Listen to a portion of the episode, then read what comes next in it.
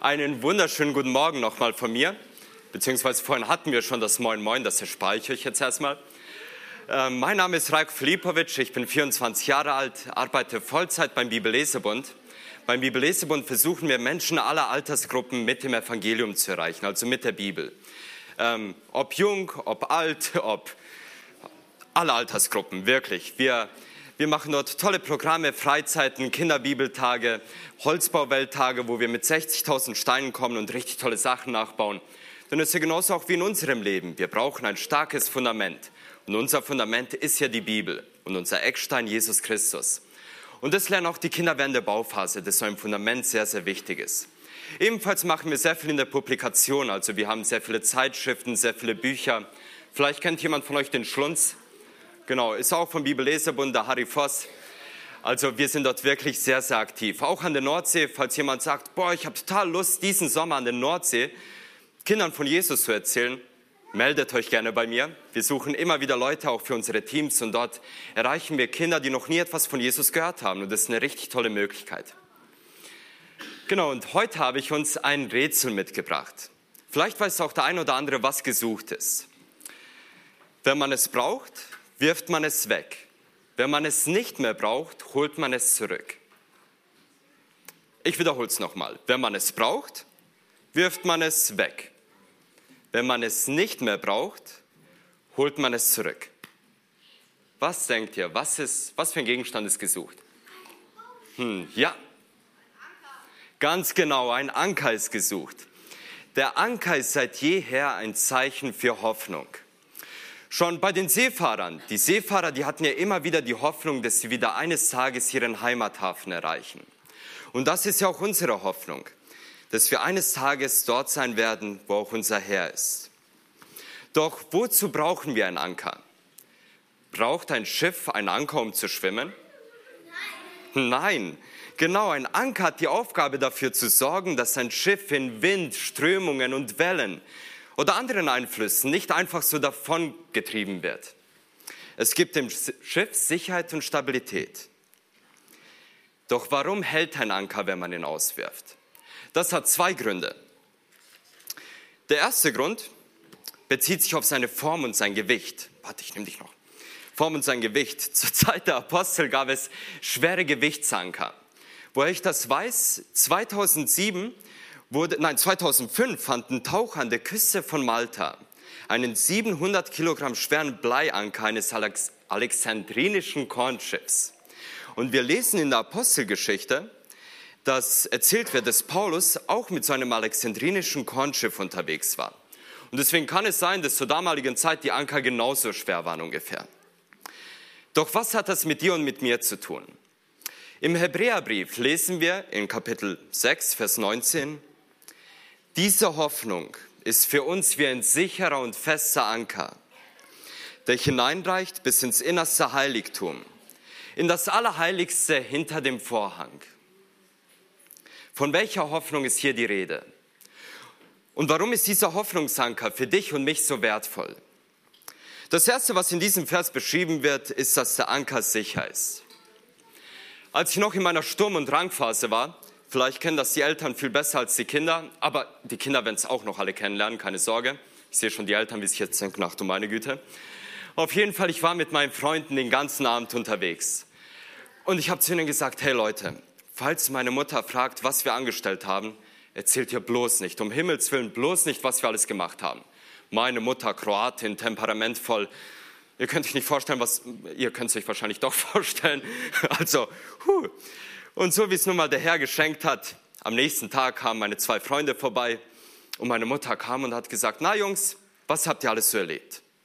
Und der eine Freund, eine total treue Seele, hat zuerst auf den Boden geschaut, dann mich angeschaut, dann wieder auf den Boden, meine Mutter, wieder auf den Boden und dann gesagt, ach, nichts Besonderes. Doch dann hatte ich noch meinen besten Kumpel da. Und der, der hat gesungen wie ein Kanarienvogel. Meine Mutter musste nur mal strenger anschauen, der hat gar nicht mehr aufgehört. Der hat Sachen erzählt, hat ihn gar keiner gefragt. Und das, liebe Freunde, war kein sicherer und fester Anker. Doch die Hoffnung auf den dreieinigen Gott, den Vater, den Sohn und den Heiligen Geist und sein Wort ist zu 100% sicher. Woher ich das weiß? Allein schon, wenn wir in die Kirchengeschichte schauen, all die Menschen, die hinausgegangen sind, auf dem Vertrauen zu Gott hin und Großes mit und für Gott erlebt haben. Aber nicht nur das, auch wenn wir in der Bibel lesen. Im, in Kapitel 6 beginnt der Schreiber des Hebräerbriefs von Abraham zu erzählen. Er sagt, schaut mal, Gott gab Abraham ein Versprechen und er schwor bei seinem eigenen Namen, indem er sagte, Abraham, ich gebe dir mein Wort dass ich dich überaus segnen werde und dass du sehr viele Nachkommen haben wirst. Und was denkt ihr, tat Abraham? Hatte seine Koffer gepackt, hat gesagt, ach ja, weißt du das, also schön und gut, aber nee, nicht mit mir.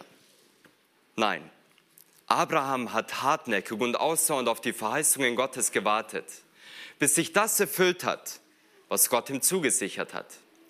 Und dieses Warten erstreckte sich nicht über ein, zwei Tage oder ein, zwei Jahre. Nein, dieses Warten erstreckte sich über sein ganzes Leben hindurch und auch darüber hinaus. Doch Abraham vertraute Gott. Er hat die Hoffnung nicht aufgegeben. Er kannte Gott. Er wusste, dass Gott, Gott hat ihn davor nicht angelogen. Warum sollte er es denn jetzt tun? Die Beziehung zwischen Abraham und Gott bestand aus Vertrauen und Liebe. Deshalb nennt Gott ihn auch im Alten Testament seinen Freund. Das ist eine unglaubliche Sache. Gott nennt ihn seinen Freund.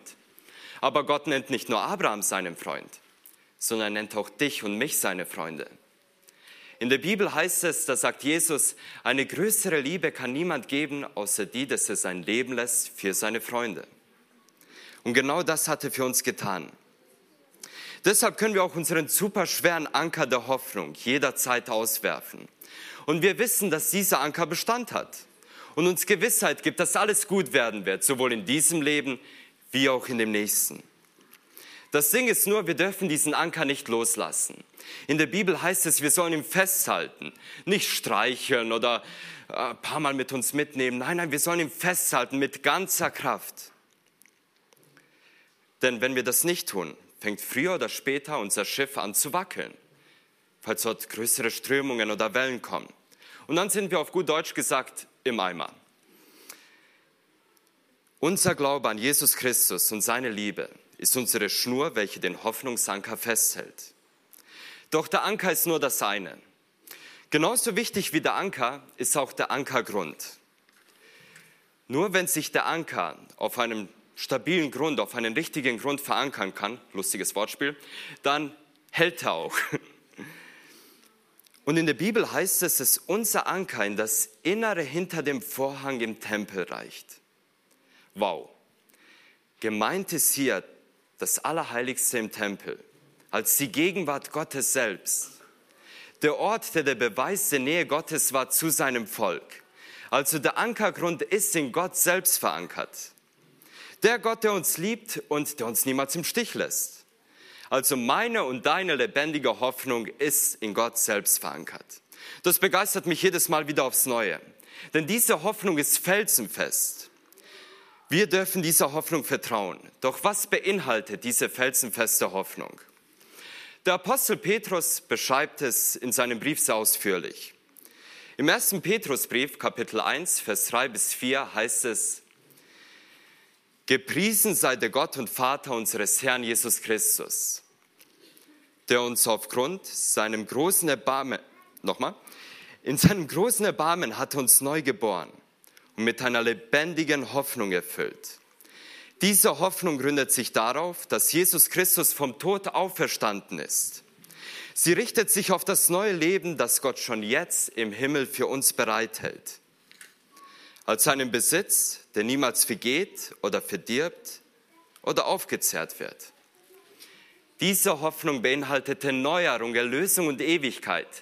Die Hoffnung, dass ich das, was ich für Gott jetzt und hier tue, sich überaus lohnt und dass es nicht vergeblich ist. Die Hoffnung, dass Leid vergeht und Freude bleibt. Die Hoffnung, dass, dass Jesus eines Tages wiederkommen wird. Er hat uns so viele Zusagen gegeben. Wir haben keinen toten Gott, wir haben einen lebendigen Gott. Einen Gott, der uns Zusagen gibt, Versprechen. Er hat uns gesagt, dass er eines Tages zurückkehren wird, um dich und mich nach Hause zu holen. Die Verheißung, dass er bei uns sein wird, alle Tage unseres Lebens und auch darüber hinaus, weil wir seine Kinder sind, weil du sein Kind bist. und der dich und mich über alles liebt. Wir haben einen allmächtigen, liebevollen Gott, der uns mit seinen gnädigen Augen anschaut und sagt, diese Kinder, diese Kinder gehören meinem Vater und niemand, aber auch niemand kann sie aus der Hand meines Vaters reißen. Was für ein wunderbares Versprechen, unglaublich. Wir haben die Sicherheit und die Gewissheit, dass wir nach dem Tod für immer mit Jesus wieder vereint sein werden. Und nehmen wir mal an, nehmen wir mal an, der Herr kommt nicht schon heute oder morgen wieder und genau, wir, wir sterben. Und Jesus kommt nicht davor zurück. Können wir uns dennoch freuen, weil wir dann im himmlischen Jerusalem sein werden. Wir bleiben ja nicht tot, sondern wir leben. Wir haben ein neues Leben. Und in diesem himmlischen Jerusalem wird es wunderschön sein. Wir werden keine Steuern haben, keine Benzinpreise. Ein Kind kam zu mir und hat gesagt, da würde sich mein Vater sofort freuen. Also keine Benzinpreise, wow. Uns wird super gehen, kein Leid, keine Trauer. Wir sind die Braut Jesu Christi. Vielleicht für die Frauen ein bisschen leichter vorzustellen als für die Männer. Aber Stellt euch mal vor, der Adimir und ich hier mit schönen weißen Kleidern, mit langen, lockigen Haaren, die im Wind herumzappeln. Oder hier das ganze Musikteam, das, ah, das wäre doch mal ein Bild. Richtig wild würde das aussehen, glaubt mir. Und oben beginnt dann erst die Party. Wir werden feiern, weil wir die Ewigkeit bei unserem Gott verbringen. In der Bibel finden wir so viele Verheißungen, welche Gott und dir und mir zusichert. Nicht, weil er muss, sondern weil er uns liebt. Doch wir dürfen diese Hoffnung nicht für uns behalten, sondern wir sollen sie auch weitergeben. Wir dürfen Hoffnungsträger für andere Menschen sein. In 1. Petrus 3, Vers 15b heißt es, seid immer bereit, Rede und Antwort zu stehen, wenn jemand fragt, warum ihr so von Hoffnung erfüllt seid. Da stehen wir in der Verantwortung zu. Gemeint ist hier, den Menschen konkret zu sagen, was ich hoffe, was ich glaube. Was denkt ihr? Wurde ein Schiff dazu gebaut, damit es am Ufer bleibt? Nein, sondern für was wurde dann ein Schiff gebaut? Genau, damit es im Wasser schwimmen kann, damit es in die See hinausstechen kann. Genauso hat dich und mich Gott nicht dazu berufen, damit wir einfach sitzen bleiben, sondern er hat uns dazu berufen, Hoffnungsfrüchte zu bringen, den Menschen von seiner Liebe und seiner Gnade zu erzählen. Es ist ja so, wenn man dieses unglaubliche Geschenk, wenn man das einmal erfahren hat und einmal begriffen hat, dann kann man nicht anders, als sich am höchsten Berg hinzustellen und laut zu rufen, was einem Wunderbares widerfahren ist und dass Jesus der allmächtige Gott ist und dass wir an diesen dreieinigen Gott glauben, den Vater, den Sohn und den Heiligen Geist. Und das erfüllt uns mit Hoffnung und das sollte auch andere Menschen mit Hoffnung erfüllen. Gott möchte seine Geschichte mit dir und mit mir weiterschreiben. Sein Wunsch ist es, dass wir Früchte bringen, indem wir Menschen helfen, indem wir von seiner Liebe erzählen, indem wir den Menschen von Gott erzählen. Jesus hat es uns vorgemacht. Er hat beides getan. Er hat den Menschen geholfen, er hat ein Ohr für sie, er war für sie da. Das hatten wir jetzt auch bei den in unseren Tagen haben wir das erfahren. Jesus war, ist ein König, der vergibt. Egal, was wir verbockt haben, wir können jedes Mal zu Jesus kommen und er vergibt uns. Jesus ist ein König, der dient. Er hat seinen Freunden die Füße gewaschen. Habt ihr schon mal von einem König gehört, der jemand die Füße gewaschen hat? Ja, und wer, wer ist dieser König? Ganz genau, Jesus der König. Nach diesem Vorbild sollen auch du und ich leben. Du kannst mit deinem Leben Menschen beeinflussen die Art und Weise, wie du und ich unser Leben leben, die Dinge, die wir sagen oder die Dinge, die wir tun, ob wir morgens aufstehen oder den ganzen Tag im Bett liegen bleiben, all die Dinge beeinflussen nicht nur unser Leben, sondern auch das Leben von anderen. Unser Leben spielt eine Rolle. Wir sind ein Teil von Gottes gigantischem Hoffnungsplan. Die freundlichen Worte, die wir heute einem Menschen an einen Menschen richten oder die Verletzungen, die wir heute jemandem zufügen, können von jetzt an bis in tausend Jahren die komplette menschliche Geschichte verändern. Wir denken, dass unser Leben keine Rolle spielt, doch das tut es. Deshalb sei bereit, dein Hoffnungslicht, welches Jesus in dir scheinen lässt, in die Welt hinauszutragen. Gott tut heute noch Wunder in deinem und in meinem Leben. Und er hat uns versichert, dass er für immer bei uns sein wird. Und das Tolle, passend zur Holzbauwelt und auch zur, zum Thema Jesus, ein König, der immer bei uns ist. Dieser König wird eines Tages wiederkommen. Der Himmel wird sich öffnen und die ganze heilige Herrscher wird mit ihm dabei sein. Vielleicht sogar du und ich dort oben, wenn wir nicht davor, genau, falls die Entrückung, ihr wisst schon, ja.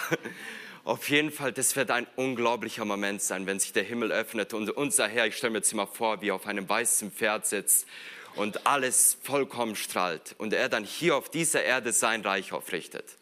Und dann wird er nicht nur unser König sein, sondern der König von jedem Einzelnen. Und daran dürfen wir festhalten und das gibt uns Mut, Zuversicht und Hoffnung, jetzt und für immer. Lasst uns noch zum Abschluss miteinander beten.